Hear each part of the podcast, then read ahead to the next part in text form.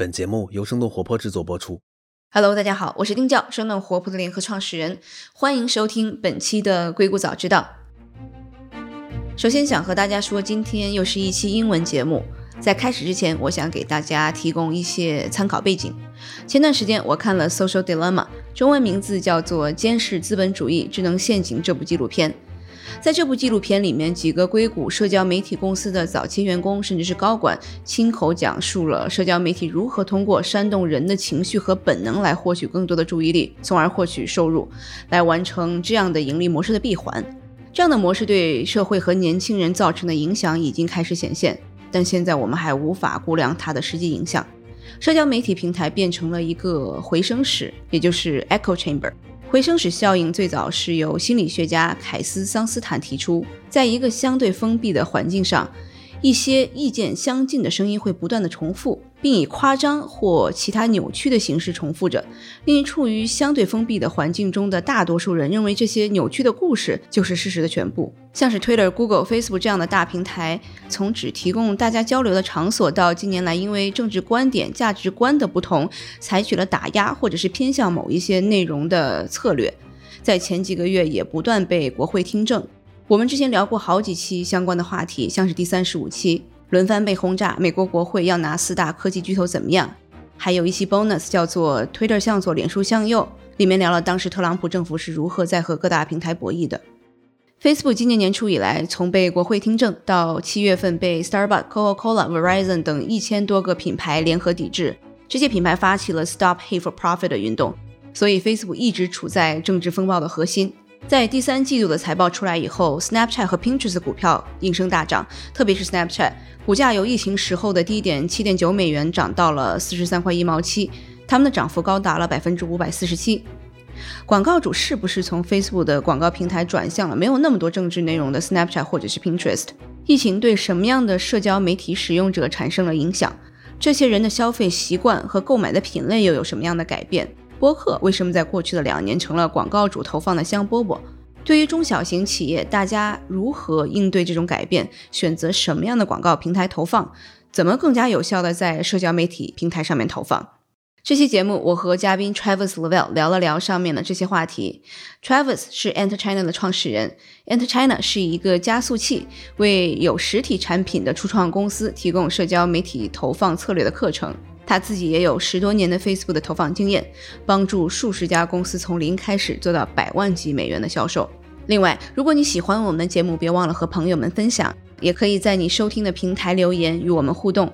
如果你用苹果播客收听，可以去苹果播客给我们的节目打分留言，这会对我们非常有帮助。好了，那下面就是我们英文节目。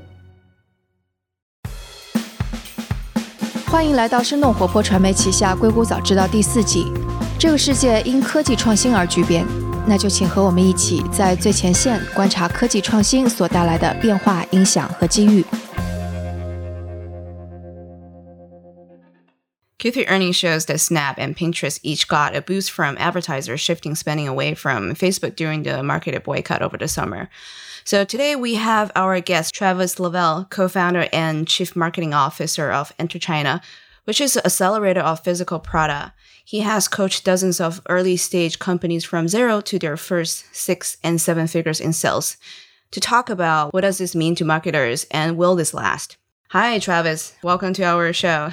Great to be here. Excited to, to talk about this stuff because, as you know, 2020 has changed a lot of stuff very quickly. Yeah, exactly. So, first of all, do you see this change throughout the summer? Yeah, definitely. I guess you can look at this if you want to talk about the Facebook ad boycott and just trends in the industry. It's more or less what are big companies doing and what are medium and smaller, like e commerce companies, doing. Um, because they obviously have different strategies, right? So, over the summer, right, with the Facebook ad boycott and all of that stuff going on, it was mostly big companies that were boycotting, right? And let's say that some of them really did care about the reason that they were boycotting, but then a lot of other of them were probably just jumping on the bandwagon because the boycott was pretty much anti Trump, right? Which that's a popular thing to be right now. Um, so it's it's kind of funny, but then I also think a lot of the big companies, because especially even most of the medium-sized companies that I know and myself during that time, we were trying to figure out what to do. So uh, for a while, when you know pretty much from March, April, May, June, July. There's so much uncertainty because not only did we have the COVID pandemic, we had a bunch of political tension all over the world, but especially concentrated in the US with racial racial tension and everything like that. So pretty much social media users have been extremely distracted for the majority of this year. So we've had to get creative on how to even keep our business staying the same. Like you know, not even talking about growing, just pretty much staying consistent and even making the same amount of money and not losing business because these these trends have changed so much, right? Mm-hmm, mm-hmm. So you talk about only the big companies are kind of boycotting Facebook. So are they how much percentage they're taking in the whole market? Yeah, that's really hard to say, right? Because obviously I'd say on average it was probably only big companies that thought it would you know go well with their brand or position their brand well mm-hmm. a lot of the you know small medium sized companies are like look they're built into facebook you know right their strategy everything yeah yeah so it's like if they boycott facebook they boycott business themselves. pretty much. Yeah right? So so many people because facebook has become like the central platform more or less in, in the past few years where it's like look if you want an advertising campaign you have to go on facebook. If you're a beginner use facebook. If you're a big company use facebook. So the reason why i think the the massive percentage of the people who were boycotting ad spend on facebook were the people that could handle it you know, if, if I were to have mm. my company not spend ads right. on Facebook, I'd be saying no to more than half of the sales that I would be making in the following month or two, right? Right. So people are changing to other platforms. Do you see those behavior as well? Again, I, I would say from my perspective, you know, it's it's not like we have, you know, a, a perfect picture of the entire industry. From my perspective, especially like, you know, those big bumps in Pinterest and on Snapchat, these are likely those same big brands that were willing to experiment with a new channel, you know, because of the Facebook boycott, because it was just getting very difficult to advertise there. And there's such high competition on Facebook. So, pretty much when we look at like advertising average CPMs, which is cost per mille, that's what it stands for, eh, which means cost per a thousand views on your ad, a thousand impressions, right? So, on the platforms where it's high competition, it's expensive. It's super expensive, right? But us marketers and entrepreneurs have figured out how to continue to spend that amount of money on, say, Facebook ads or YouTube ads or Google ads and still become profitable at the end of the day, right? Mm-hmm. So when you're looking to move to the newer platforms, the platforms that are less popular, obviously they're all using supply and demand automated um, advertising algorithms, right? So there's less demand on those platforms which means that the, the average cost per mille is going to be cheaper. But that also means that us as advertisers, marketers, and entrepreneurs need to figure out how to start getting more profit and making more sales from those channels for it to be worth it for us to advertise on them right so we've figured out how to make sales you know most marketers in the in the industry that are successful well we know how to make sales using facebook ads snapchat now, that's still mostly in the experimental realm for a majority of people. You know, most people have either never tried it or most people have tried it and not really cracked the code on how to make um, good return on investment in a short amount of time there, right? Mm-hmm. So normally, how long you need to experiment before you know? Oh, okay, I'll just go for it. Yes, that's actually something that interestingly enough is changing a lot right now because mm-hmm. i'd say with consumer behavior across like all of the industries that i've had the chance to mentor coach consult launch my own products all you know everything all, all together i'm seeing just the the natural trend is that the sales cycle is becoming a lot longer you know, before it used to be a lot easier to just put up an ad, hey, I'm selling an iPhone case and I'm going to run a Facebook ad. And people click on it and they buy it. You know, the first day they click on it, they click, they say, oh, this is a cool iPhone case. I'm going to buy it. Now, Mm. the conversion rate on that for people to buy is pretty low. So, with traffic now being so expensive on a platform You like mean on existing platforms? Yeah. yeah, Okay. on, on a platform like Facebook, the traffic is so expensive that I just can't run that low converting traffic anymore. You know, I, I used to be able to pay 10 to 20 USD to get 100 clicks. And if those were converting at 3% to, to a sale, which is reasonable, I could run with those numbers. But now I'm paying $10 to get five clicks. It is that massive of a difference. You know, like Facebook isn't super public with all the data, but there have been some estimates that have shown that Facebook ad costs have, for the past decade, risen anywhere between 70 to 90% year over year. So you're looking at ad costs nearly doubling and compounding on top of each other on Facebook alone every year. So is it a combination of the reason that it's just a pandemic and people has less money in their pocket and and people are probably just putting all the money on the online marketing? yes I, I mean so yeah there's there's a lot of factors at play here because with the pandemic and also the recession it's a very uneven recession you know if we look back at like 2008 2009 it's like yes rich people lost money everybody kind of lost money right this time it's like no only poor people that were working service jobs and stuff like that lost their jobs. In fact, a lot of skilled positions, skilled roles, people like software developers are getting raises and there's more jobs because all the online companies are, are absolutely booming. The booming of secondary market and then people probably got richer if you have stocks. Yep, exactly. so it's it's like there have been so many companies. I mean, look at like Tesla, Amazon that are Right. just crushing it. So many of the companies that are publicly listed are absolutely doing very well right now because a lot of stuff that I have to point out to the people that I coach when they get afraid of like, oh, what if there's not enough customers to sell to? I Mhm. remind them, I'm like, look, so you take, for example, a software developer, right, that works remotely. He's making just as much money as he's ever made, especially during the pandemic. What the opportunity was is now he's not spending money on gas. He's not commuting to work. He's not spending money on Starbucks every day It's more money to spend. exactly. So the people who did have money actually had a lot more expendable income and they're sitting at home just on their computer all day, right? So there's a lot more room to be in their face with your advertisement and get them to impulse buy. So especially during the pandemic, you kind of had this this quick little rush of people being like, "Oh shoot, my product happens to work very well with the people who are who pretty much have money and are at home." And so you're Mhm. making more money than ever during that time. You know, something that targets a completely different customer segment would be doing very terrible during that time.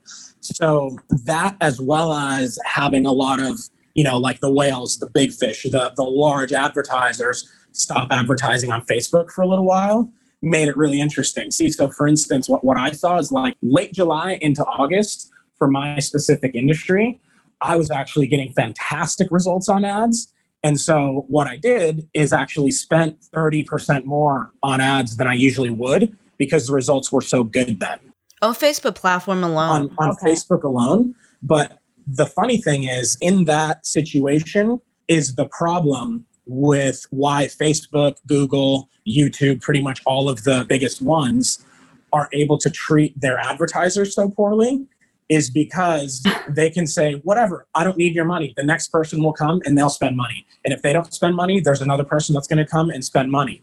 The second that advertising costs drop, more people are going to come back and more people are going to keep spending money. So It's a seller market. yeah, Yeah. so it's it's like they really do have the power. You know, like the industry's fairly monopolized at the moment, where it's like there are plenty of people that I know that are spending six figures a month on ads that you can't even get in touch with a human that works at Facebook, and they don't care. That they'll ban your account. They'll be like, ah, what you did, we updated our algorithm and it wrongly banned your account, and you actually didn't break the rules, but we don't care. We're not going to give you your account back.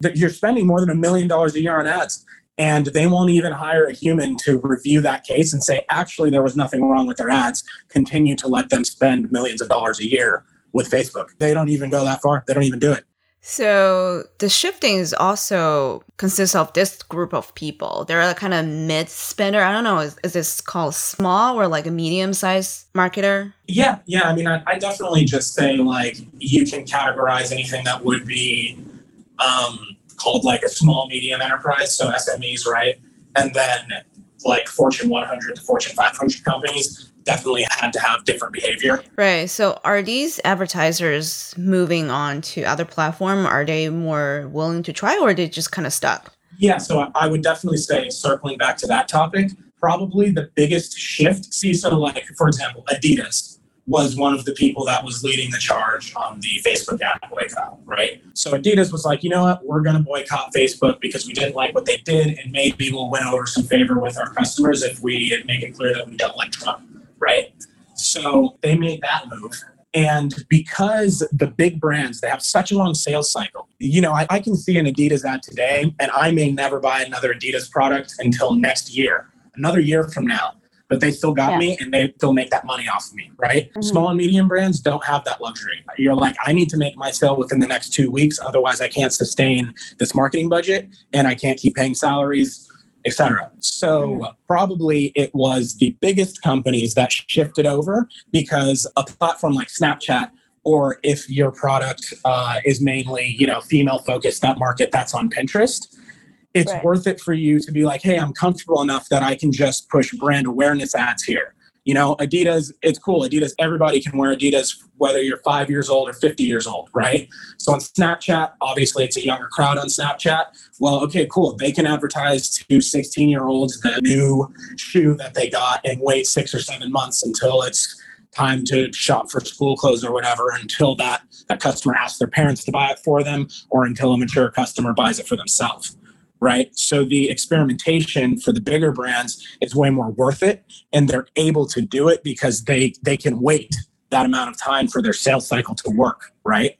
So mm-hmm. most of the smaller and medium-sized businesses that I know are not the ones that are really pushing to experiment with new channels right now unless uh, they've already seen success there before. You know, like there are plenty of, of small marketers. Let's let's assume that that you have a, a female accessory business. You know, like you might have been doing very well on Pinterest all the time, right. but if, if we're looking at mainstream shifts, I think the way I just explained it is, is very likely what the situation is.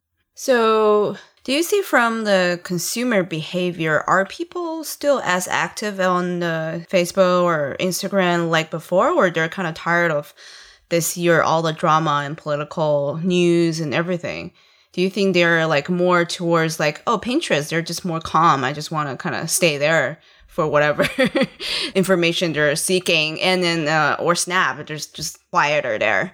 I think the change it probably comes there to canceling each other out. So you have the percentage of customers that are like, I'm completely fed up with social media. Let's say that I'm going to just delete Instagram off my phone, delete Facebook off my phone, right? So you have those mm-hmm. people, right? But then you have a completely opposite customer persona that during these political times, during everything, they're on their Facebook feed more than anyone else ever, having more ad impressions than they ever have mm-hmm. had before. You know, they're they're looking for news with their neighbors, with their friends, with their cousins, all on Facebook, all on Instagram. Send, you know, oh, did you see what Trump said yesterday? Did you see that Biden forgot what his name was yesterday? You know, you have these people that, you know, so you have some customers that have tripled their social media usage, and then you have other people who have completely stopped their social media usage. So it's probably about the same because if a significant enough amount of people stopped using Facebook and Instagram, then we would see the supply of impressions go up, which would drive ad costs down. And that's just not right, what's happening. It's not what's happening.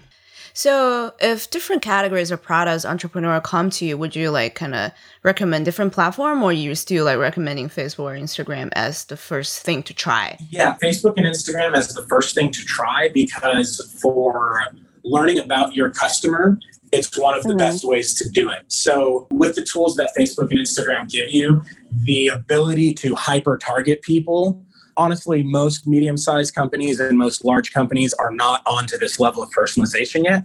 So, we can get really good return on investment at a small scale. You know, pretty much until you're making about six figures a month in sales, about 100,000 USD a month in sales. You know, I consider that pretty small scale ad campaigns. We can have really good return on investment because, you know, with the Facebook, Instagram platform and ecosystem, I can say, you know, I'm going to target people that live in California, that like this surfboard brand, that like this brand of shoes, that like this grocery store and talk to them so specifically that my product offering can be so tailored to them that it becomes very high converting, which makes it very worth it for us to advertise to them, right? So overall, compare all the platforms, all the tools they're providing for the marketers, still Facebook and Instagram, they're kind of leading the game, right? Yeah, I really think so. It's um, you know, Google is older than them. And one of the mm-hmm. funny things that you realize if you've been advertising on these platforms for like the the length of their career, you know, like I'm pretty sure I started trying my first ad on on Facebook in like 2008, 2009, maybe 2010, around, around that time. You know, so I'm like, yeah, I've seen this this platform grow over the past decade, and you realize that how it was built in the beginning is pretty much the same way it continues to run. They will keep building on top of that foundation, but more mm. or less the way that the original team that built Facebook's advertising product thought that it should go. It's still the basic architecture that they're using, mm-hmm. which we kind of saw the same thing happen with Google when they bought DoubleClick. It's like that became the basis of all modern advertising, and Google was on top for a while. Then Facebook came and they were like, well, we have people's social info, we can do it a little better. And then that became the, the norm in the industry. Right. And right. honestly, I'm hoping that somebody else comes along very soon and starts doing it better than them. You were telling me that there's a trend that people are testing out YouTube. So YouTube has been seeing a lot of growth. So is there like a product differences that you would recommend for people to go and try YouTube platform or versus others? Yeah, so I think with with Facebook alone, you know, like so many advertisers they're like I mentioned earlier, they're not happy with Facebook to start with. There's no marketer that you're going to go talk to and they're like, "Oh, I'm so excited to log into my Facebook dashboard today. Like I just love their user experience." You know, nobody ever says that, right? So everybody's already in a love-hate relationship with a platform like Facebook and Instagram because it's like, well, I can manipulate it to make my business money, but they make it incredibly difficult for me to do so and they also treat me really bad you know, they they'll just ban my account with no notice. So these people, it's not like we are we want to fight to stay on Facebook. It's like give me two more excuses to stop using Facebook and try to find something else, and I'll do it because I'm not loyal to Facebook because they've been so mean to me for the past 10 years. For the past 10 years. So have they ever been nice? No, that, that's the thing. See, so the the trend of the tech companies then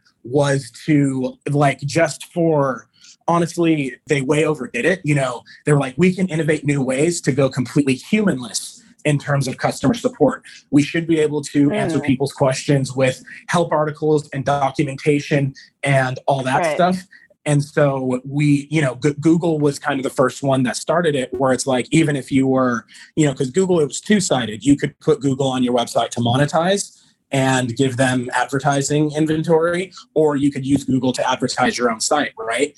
Unless you were either making 50,000 a month with them or spending 50,000 a month with them, then you could never talk to a human from Google, right? It's always going to be, mm. you can't call a number. You just have to look at help articles and try to figure it out on your own. Facebook took that a step further and just said, well, we're just going to try to go with you almost never talk to a human, right? More recently, they've started something where very randomly, I know people that spend more on ads that have never had a Facebook rep reach out to them and offer them support. And then I know people that uh, that spend less on ads that have a Facebook representative reach out and say, "Hey, I'm going to be your account manager," but it seems to be completely random in the manner that they do it. And I've talked to them before, and they're completely not helpful. So if I have my account get banned, they can't help me get it back. They, they're like, "Sorry, there's nothing I can do." And they, they say, I understand your problem. I know. See, so like I've had an account get banned for for one of my people because they said it was uh, promoting political agendas, uh and the the ad just had nothing to do with it. It was just a completely wrong diagnosis. The ad had zero context for political campaigns or anything like that. So they don't even have human to review it, right? You just said it's just all algorithm based. Exactly. They don't even have a human review it. And then they want to have some degree of customer support, I guess now. So if that happens to you, you can appeal. And pretty much all you get back is they say a human reviews it. You get back a, a canned response, seems like an automated message, and it says, Hi, based off of looking at your account the second time, we found that it doesn't comply with our advertising policies. We will not be reinstating your account. That's it. wow. So even though people have to use Facebook's platform to do advertising, but they really hate them, and then it's it's a great opportunity for other platform to jump up to the top and then to fight with them. It is. I mean, I, I think it is a, a, fantastic opportunity, and that that's kind of what we were talking about earlier. I think part of the reason why podcasts have accelerated so quickly. See, so I think one of the main reasons why podcasts have become so popular recently is actually because advertisers are craving somewhere else to push their product that's not traditional, that's not mm. old, that's not TV, that's not radio ads, it's not anything like that. But I mean, if you talk to anyone about Facebook, Google, YouTube advertising, no marketer is ever happy with the platform. Like they treat us terrible. So marketers are so much more willing to pay a higher price to be featured on your podcast and then uh-huh. that's drawing way more people like, I want to start a podcast. I heard that somebody else over here is making a lot of money doing it, right? Because the advertisers are like, I'm spending 10 times as much on Facebook ads than I used to have to. And my business just has to be that much smarter. So now people are like, okay, fine, like I'll, I'll try to figure something else out.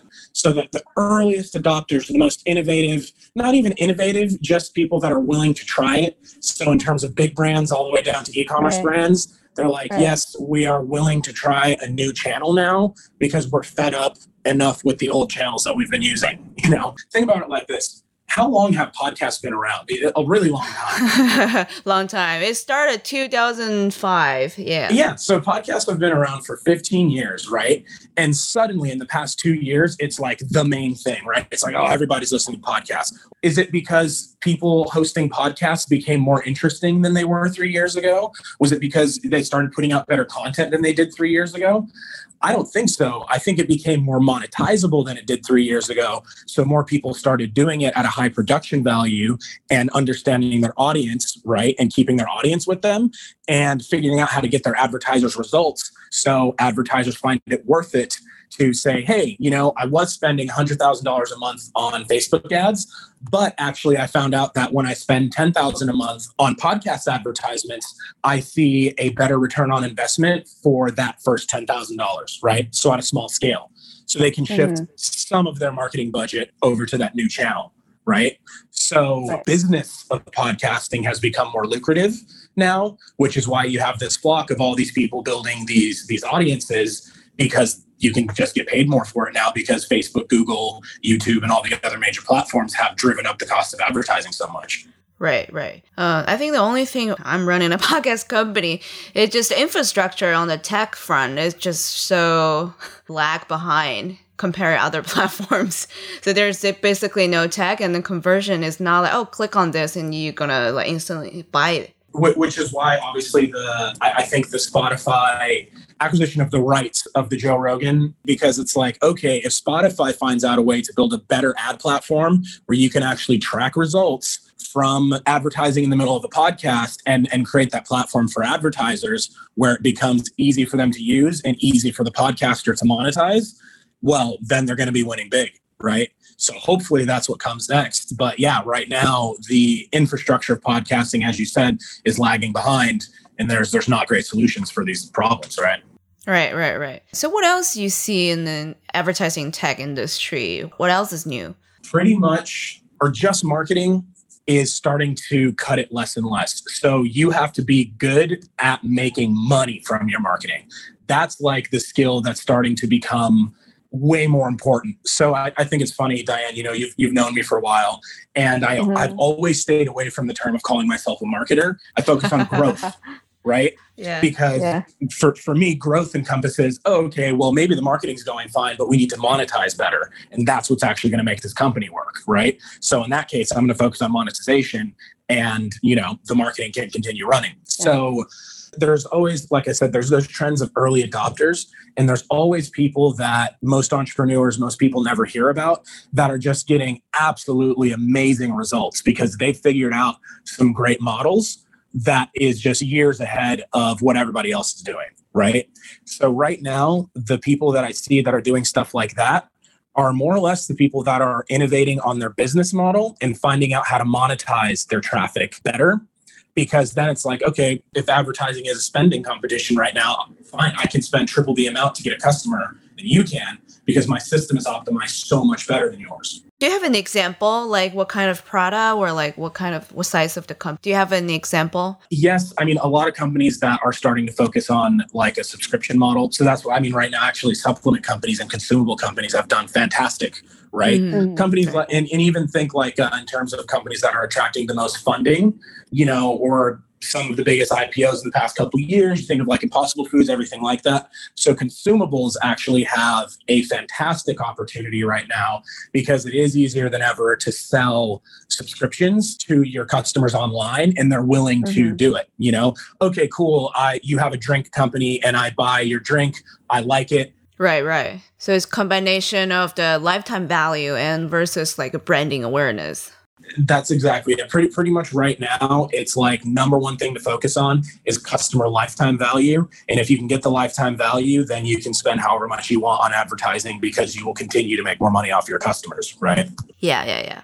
when I to, to kind of dig into a little bit more when I say it's the companies, the entrepreneurs, and the advertisers that are going deeper, they're going further than everybody else to make money off of their audiences. I think a lot of that comes down to the personalization factor because these advertising platforms give us the tools to actually to be very personalized towards our potential customers and most people do not are not using that to its full potential yet.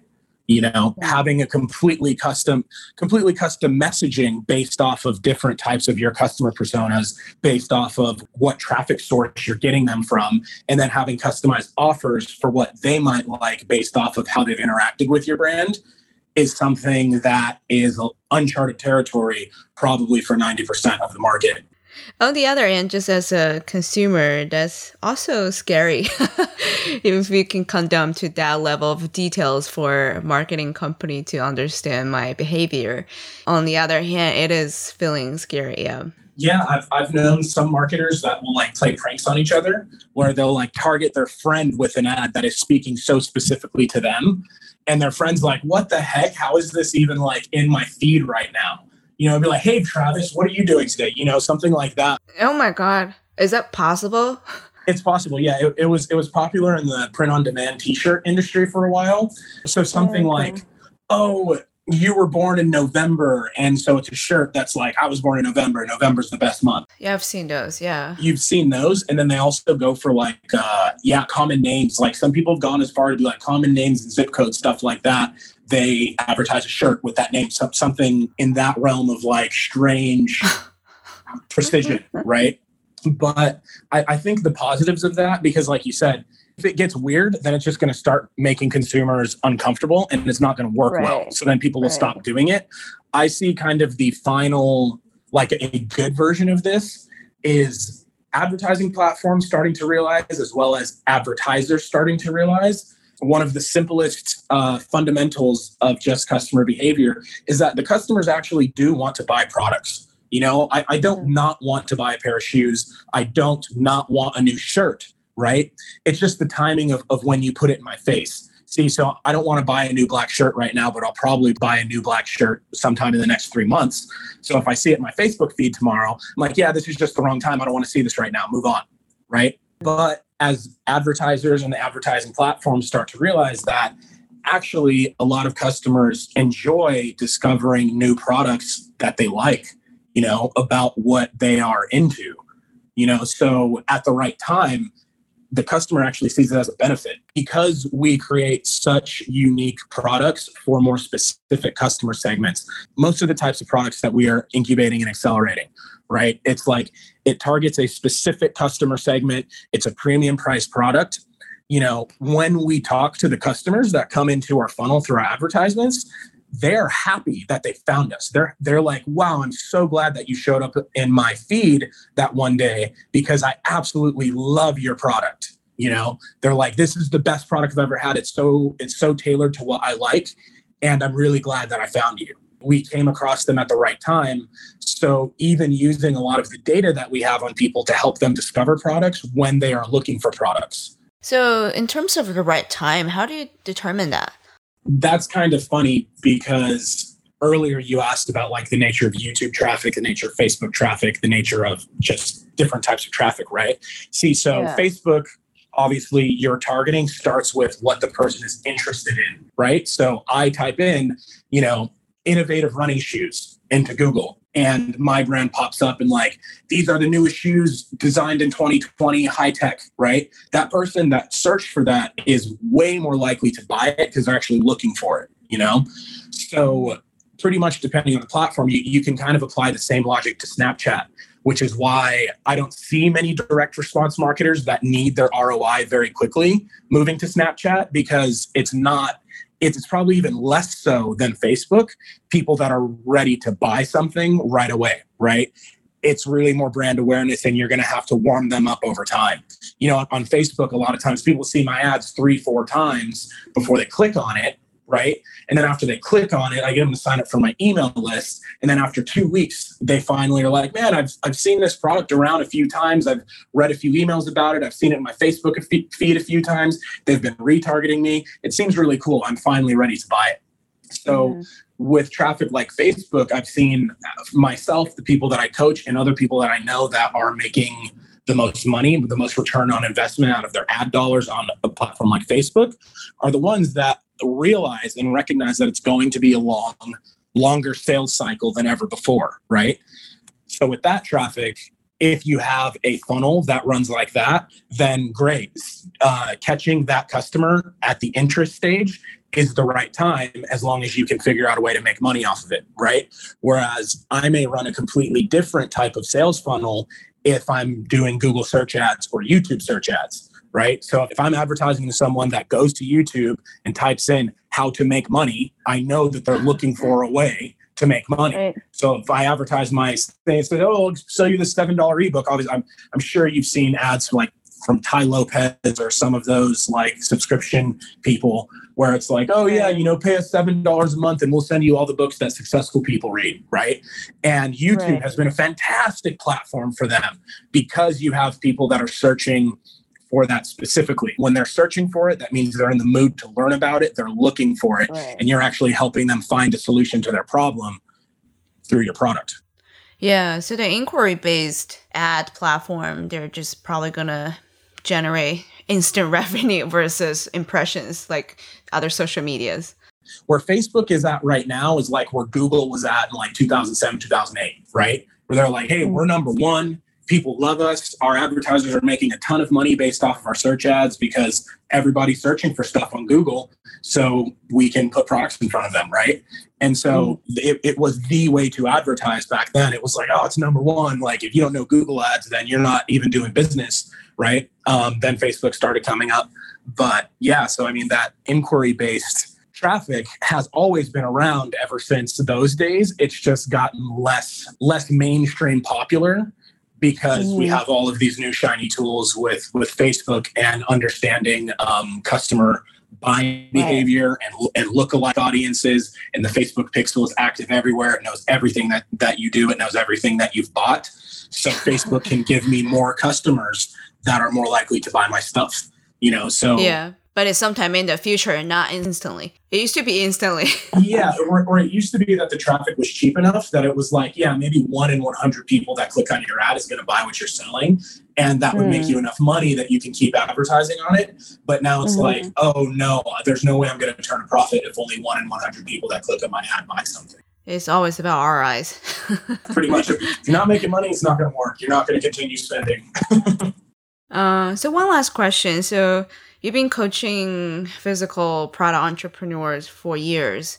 So do you see any categories that's doing especially well this year or like you see more or less people trying to make new product? Yeah, definitely not anything uh, travel related, that's for sure. that's not doing well.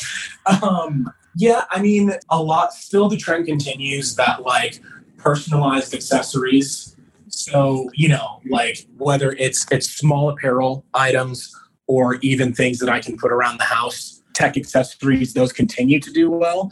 I will say that home goods like candles yeah. stuff okay. stuff like that right just stuff for your house because people are, are at home way more way more often that yeah. as well as actually um essentials see so people the, the average consumer is now way more likely to buy like paper towels online than ever because right. especially in western culture especially america i'd say is built as far west as it gets in terms of our culture right it's something fun. You know, we sit around, and we say, "Oh, are you bored? Do you want to go to the mall? Do you want to go to Walmart? Do you want to go to Target?" Right, and just just walk around and be in the store and see random stuff and be like, "Oh, I'm actually going to buy this. Look at this green spatula. I'm, I'm going to buy it. It's cool."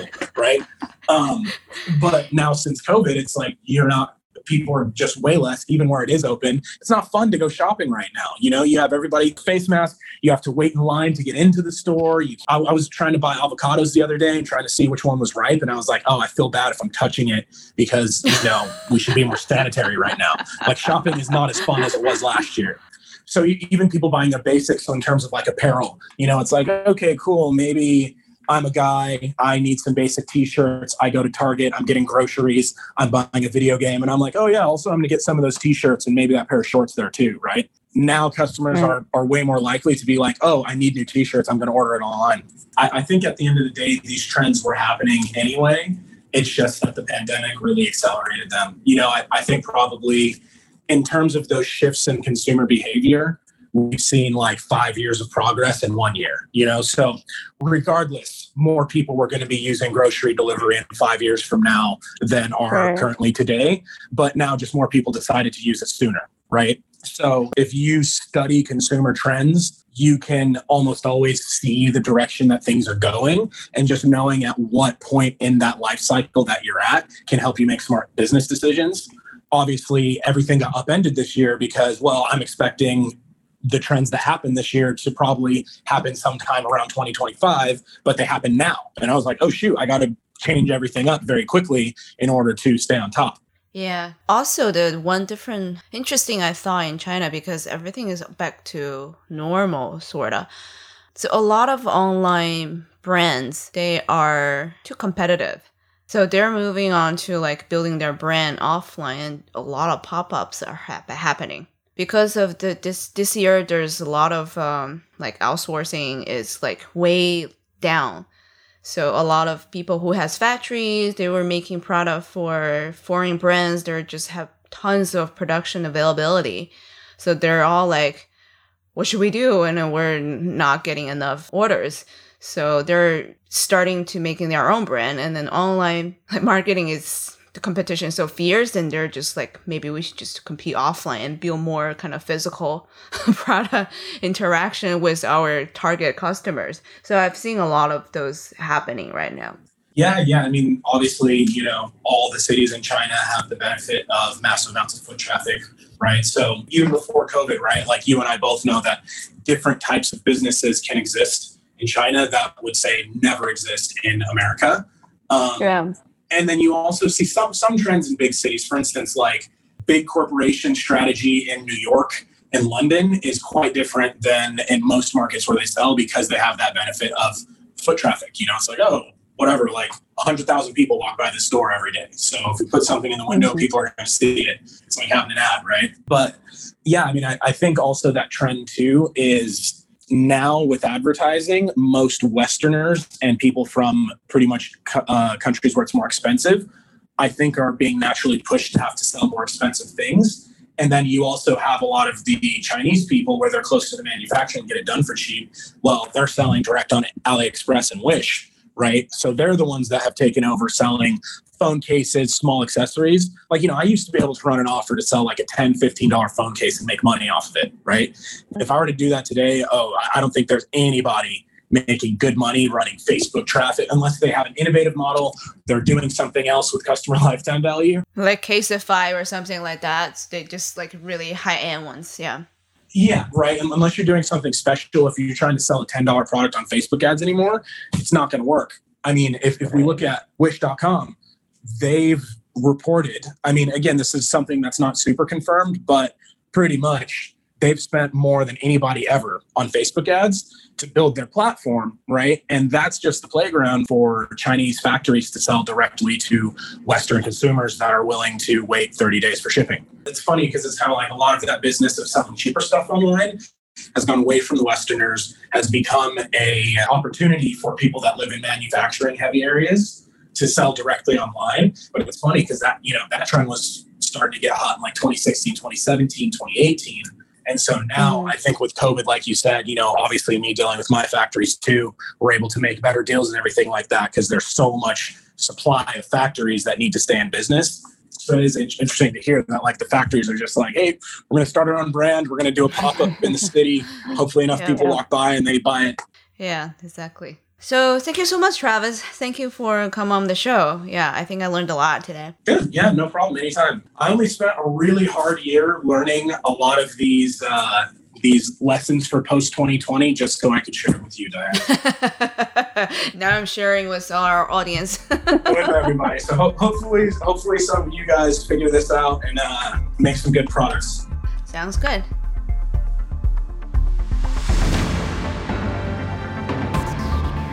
今天的节目就到这里。这期节目除了主播和嘉宾的努力，也感谢我们团队的迪卡布里辛和 Luke，他们在最短的时间内完成了节目后期制作。还感谢小爱，小爱帮忙把音频上传到所有的平台，他同时也是生小英这个账号背后的小伙伴。请大家也在您所喜爱的音频平台上订阅《硅谷早知道》新的一季，关键词是《硅谷早知道》第四季，或者帮我们点赞打分。如果觉得节目有价值，也请转发给您一两位朋友们。也请大家继续关注我们之后的报道。